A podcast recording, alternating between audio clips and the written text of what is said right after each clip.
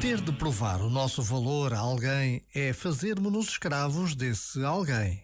Pior ainda quando o fazemos na relação com os nossos adversários ou inimigos. Se é deles que esperamos o reconhecimento do nosso valor, então fazemos-nos escravos da opinião dos nossos adversários ou inimigos. Por que caímos então nesta armadilha? Na verdade, quando dependemos dos outros para acreditarmos em nós, estamos a ocultar o cerne da questão. Quem não acredita, antes de mais, somos nós. Então, comecemos por aí.